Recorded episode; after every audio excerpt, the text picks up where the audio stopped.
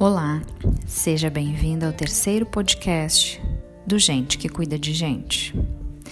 Certamente você já ouviu falar sobre auto-boicote, autossabotagem, mas o que esses termos dizem de nós? Todos, sem exceção, temos o que chamamos de luz e sombra. Aspectos mais desenvolvidos da personalidade compõem a nossa luz e a sombra é aquela parte que muitas vezes queremos esconder até de nós mesmos. E mesmo que a neguemos, ela continuará lá. Porém, quanto mais inconsciente, mais força terá. São as nossas imperfeições, os nossos defeitos, a preguiça, a procrastinação, o medo,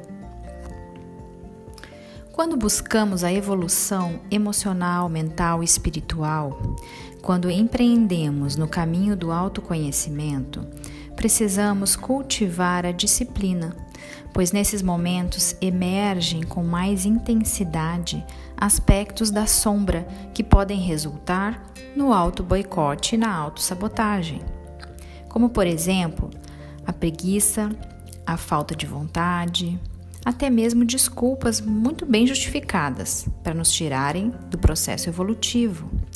Tudo isso porque essa parte que representa o nosso não interno não quer pagar o preço da transformação, deseja permanecer no status quo, vibrando no prazer negativo e se alimentando de vitimização. Por esse motivo, é muito importante prestarmos atenção aos pequenos sinais que podem nos tirar de movimentos de transformação positivos. Até mesmo sono, sintomas físicos podem representar uma tentativa de frear o processo evolutivo.